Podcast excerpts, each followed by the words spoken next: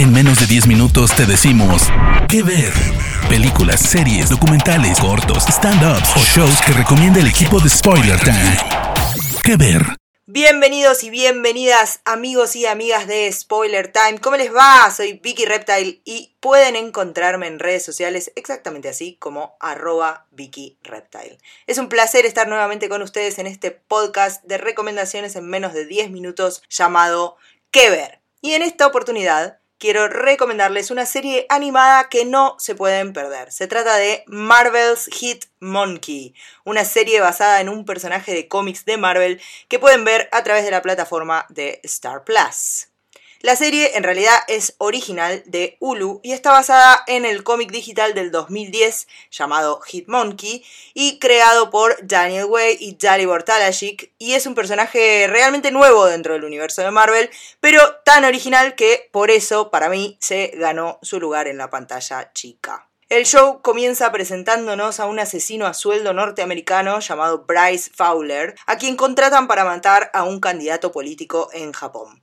La redada le sale bastante mal a Bryce y quienes lo contratan terminan traicionándolo e intentando matarlo. Mal herido, Bryce es rescatado por un grupo de monos, los macacos japoneses, esos monos blancos y grandotes, que le restablecen la salud al menos hasta que aquellos que lo habían traicionado lo encuentran y terminan no solo matando a Bryce, sino también a casi todos los macacos de esa manada a casi todos, porque uno, un espíritu rebelde, sobrevive y comienza a vivir una vida inspirada en lo que aprendió de Bryce en el tiempo que compartió con ellos. La vuelta de tuerca es que el fantasma de Bryce queda rondando a este macaco, una suerte de mentor, pero también de molestia constante, y juntos emprenden el camino de perseguir a todos quienes estuvieron involucrados en el asesinato de Bryce y de toda la manada de este mono. La serie es muy entretenida, cuenta con una primera temporada de 10 episodios y para mí lo mejor que tiene es que su protagonista,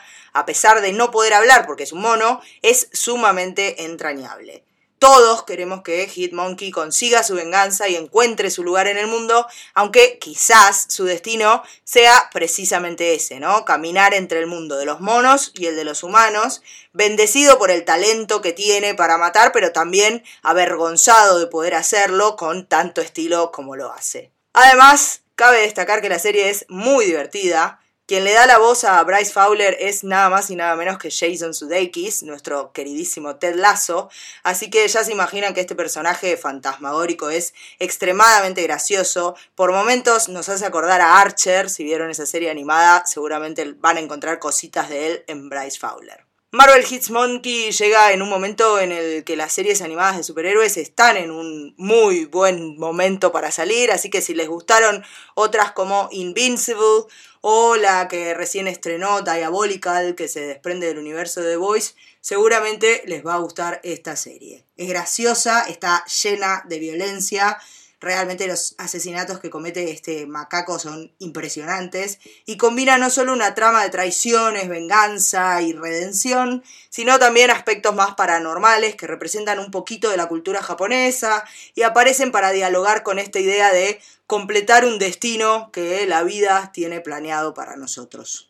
Todavía no hay confirmación de una segunda temporada, aunque luego de ver los 10 episodios que componen esta primera, es evidente que la historia pide más, da para más. Así que si la ven y les gusta, pueden empezar a llorar en redes sociales conmigo por una segunda temporada. Esto ha sido todo por hoy. Yo soy Vicky Reptile. Les recuerdo que pueden buscarme en Twitter y en Instagram como arroba Vicky Reptile para contarme qué les pareció esta recomendación y nos encontramos en un próximo episodio de Que Ver. De parte del equipo de Spoiler Times, esperamos que te haya gustado esta recomendación. Nos escuchamos a la próxima.